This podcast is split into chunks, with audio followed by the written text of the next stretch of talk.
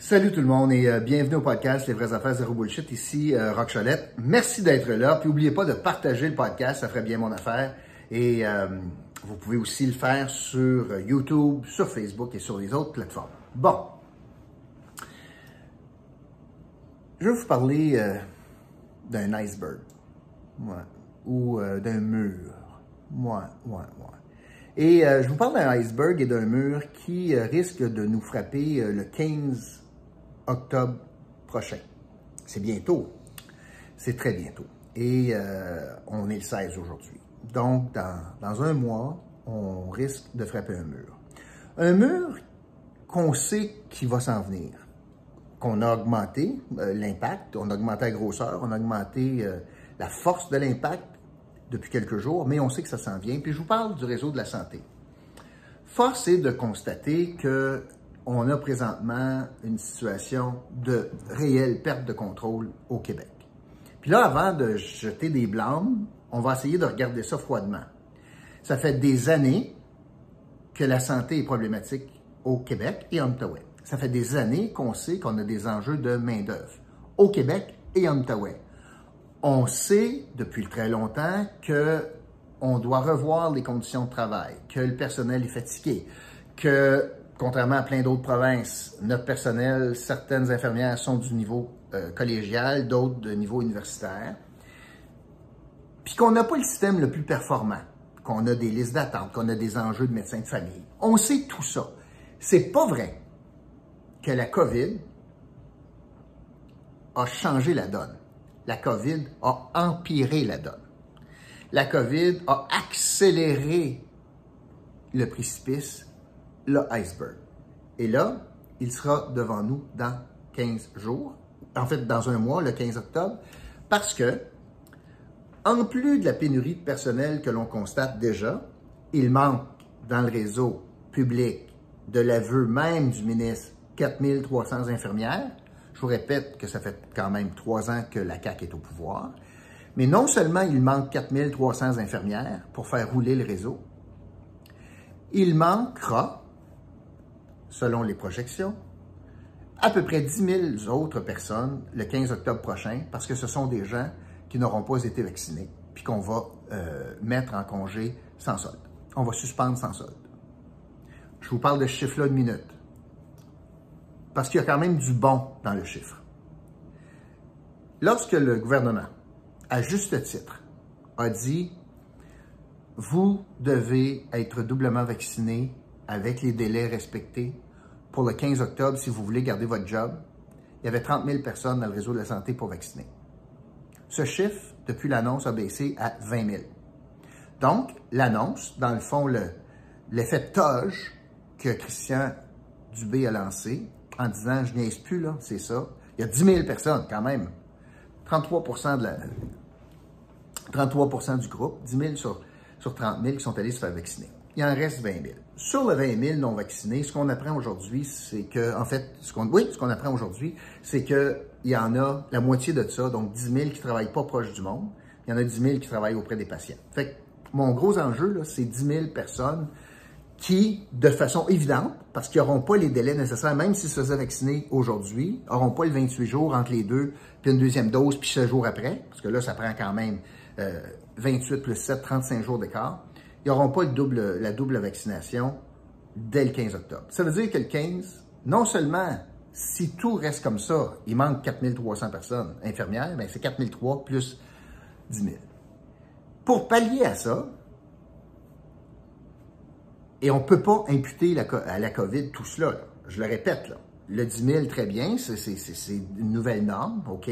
Mais dans le 4 300, pourquoi il manque autant de monde? C'est qu'il y a des postes qui se sont libérés parce que les gens sont fatigués, tannés, épuisés, mais pas toutes, pas les 4 300. Regardez simplement en Outaouais. Nous, en Outaouais, au début de la COVID, il y avait 40% des postes pas comblés chez les infirmières. Aujourd'hui, 18 mois après la COVID, il y en a 60% des postes. Donc, c'est pire mais c'est pas tout imputable, donc, à la COVID. Le gouvernement a donc décidé de prendre des grands moyens, puis ont réalisé qu'ils ne peuvent pas former en un mois des infirmières. Au cégep, ça prend trois ans. À l'université, ça en prend cinq. Fait là, ils ont décidé de lancer une offensive pour aller récupérer des infirmières qui sont à la retraite ou et où dans le secteur privé, dans des cabinets privés. C'est un couteau à double tranchant parce qu'il y a des services qui se donnent dans le privé, évidemment. Là, on va déshabiller des cliniques privées pour faire cela. Puis comment on va faire ça? Ben, on va acheter le monde. C'est ça, là. On va essayer de bénéficier de la nouvelle entente qui n'est pas en place encore, puis implanter de la nouvelle entente euh, de la convention collective, avec les certains avantages qui sont dedans, mais aussi on va essayer d'innover en sortant des primes et un rehaussement de salaire, puis euh, dire aux filles et aux gars qui sont à la retraite, gardez votre retraite, puis moi vous donner un boni en plus, puis votre salaire, gardez-les en plus. Est-ce qu'on va jouer sur les tables d'impôts pour eux autres? Je sais pas. Mais tout est sur la table, puis l'objectif, c'est d'attirer du monde. Mais ce qui est particulier à constater, c'est que les annonces sont faites en disant, ça ne sera que temporaire. Ça sera un one-shot. Pas sûr qu'on va régler beaucoup, beaucoup du réseau de la santé dans du one-shot. L'impression qu'on va venir peut-être jouer aux pompiers, puis après ça, les gens vont retourner probablement dans des conditions de conciliation travail-famille qui sont plus aptes à leurs conditions de vie. Quelqu'un qui travaille en clinique privée, qui travaille jamais à nuit, il euh, faut que tu payes beaucoup, beaucoup, beaucoup d'argent pour dire, OK, je vais recommencer des chiffres de nuit, je pense. Et le gouvernement est pogné avec ça. Et euh, c'est très inquiétant. Pourquoi je mets la table à ça?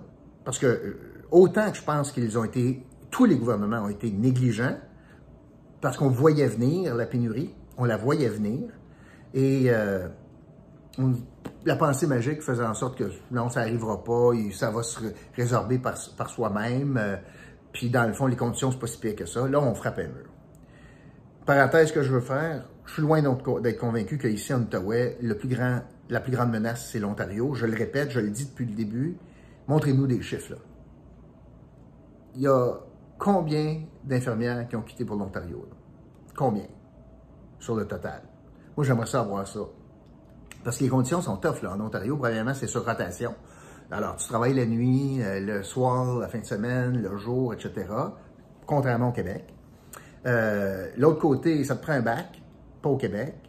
Souvent, tu vas travailler en anglais, pas ici. Alors, il y a, pas mal, d'affaires là-dedans. Puis on dirait qu'on regarde jamais ça on regarde toujours le maudit salaire. Puis honnêtement, le salaire, là, c'est le fun, mais c'est pas ça qui fait durer dans une job, vous le savez.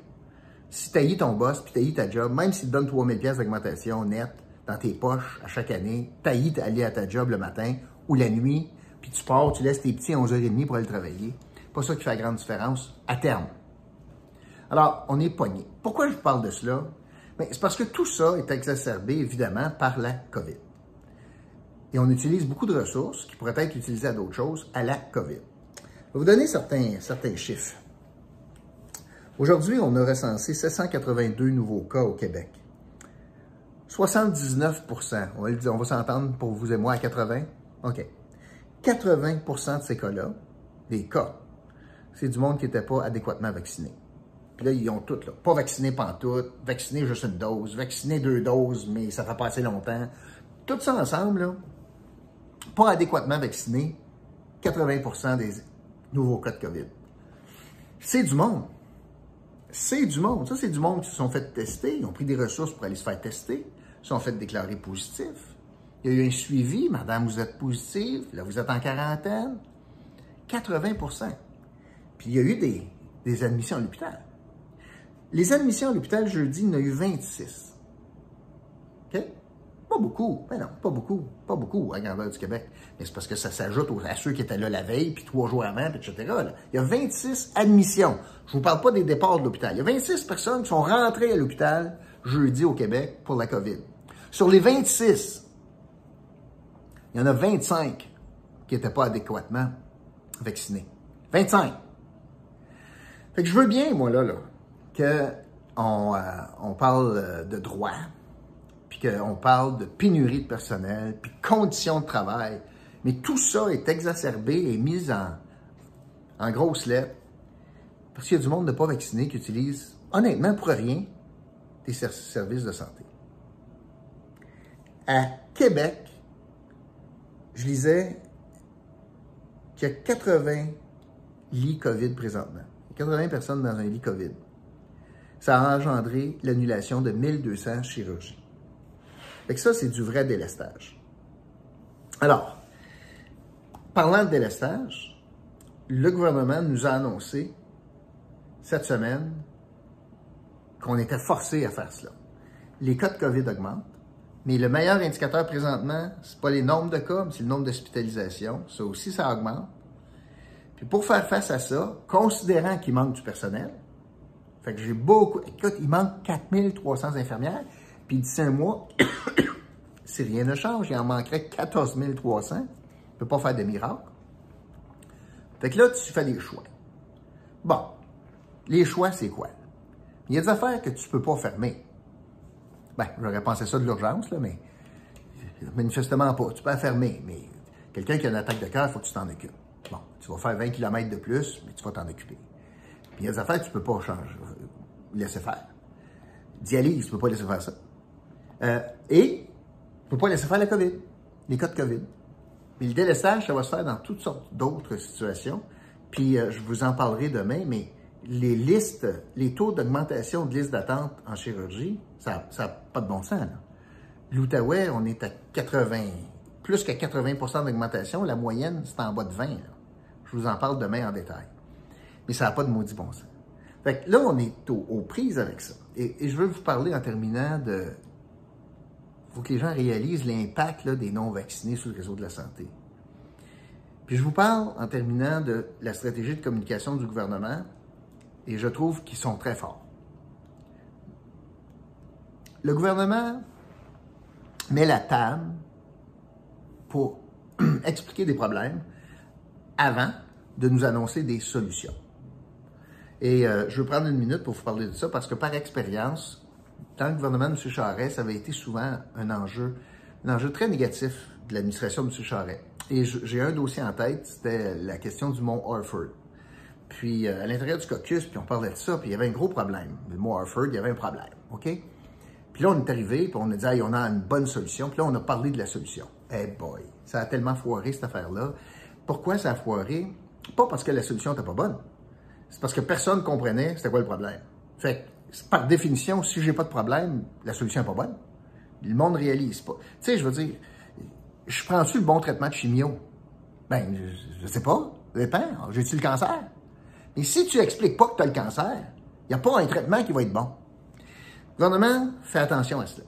Le gouvernement est en train de mettre la table en disant, je vous le dis, j'ai 4000 infirmières, 4300 infirmières qui me manquent.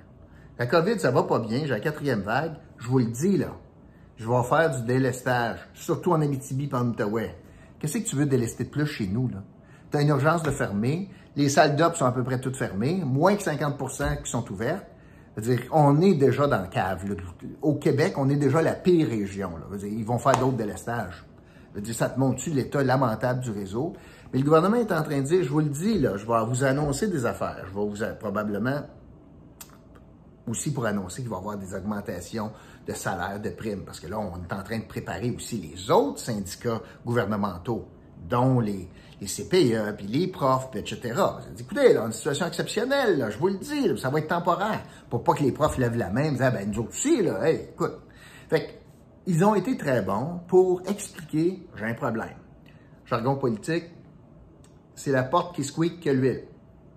C'est la porte qui squeak que de l'huile. Moi, quand je me promène avec mon WD-40 dans la maison, là, puis j'en mets ses pentures, puis il y a un petit peu d'huile noire qui coule sur le cadrage, Stéphanie, elle passe, puis elle me dit Qu'est-ce que tu fais là? Je mets de l'huile. Ah, squeak pas pas. Ah. Donc, la solution n'était pas bonne parce que je n'ai pas expliqué le problème. Mais si je fais là, peut-être qu'elle va accepter un petit peu d'huile sur la peinture, puis que je vais essuyer après. En politique, c'est la porte qui squeak que l'huile. Présentement, c'est le réseau de la santé qui squeak on est en train de l'expliquer au gouvernement pour arriver avec une médecine de cheval qui va faire des privilégiés, qui va faire des mécontents, puis qui n'est même pas sûr de régler tout ça. Et c'est surtout un diachylon qu'on est en train de mettre. Alors, on va suivre ça avec beaucoup, beaucoup d'attention. Hey, merci d'avoir été là. N'oubliez pas, Pizza Délic, euh, salle à manger qui est ouverte. Benoît Desjardins, toujours heureux de vous euh, recevoir. Puis en plus, c'est rare que tu ça en Outaouais. Tu as un sommelier sur place ça te tente de prendre un... Je vous donne le meilleur exemple. Tu prends une pizza, puis tu dis, hey Benoît, hein, je voudrais une petite bouteille de vin. Ma blonde et moi, peut-être dans le blanc, euh, pas trop compliqué, là, mais pas cher, là. Je... Mettons, as-tu quelque chose à 32 pièces Mais l'avantage des sommeliers, c'est ça. il est capable de trouver ta perle rare à 32 pièces. Parce que toi, si tu ne connais pas, puis une à 42, une à 32, une à 57, ben des fois, tu dis, ben, moi, tu prends la moins chère, tu prendrais pas plus le plus cher, mais le milieu. Mais peut-être c'est pas un bon choix. Un sommelier, ça vous aide à faire de bons choix. Benoît Desjardins, chez Pizza Delic. OK. Merci d'avoir été là. Puis je vous retrouve demain, vendredi, pour le méli-mélo de la semaine. J'en ai des sujets à vous raconter. Fait qu'à demain tout le monde. Salut.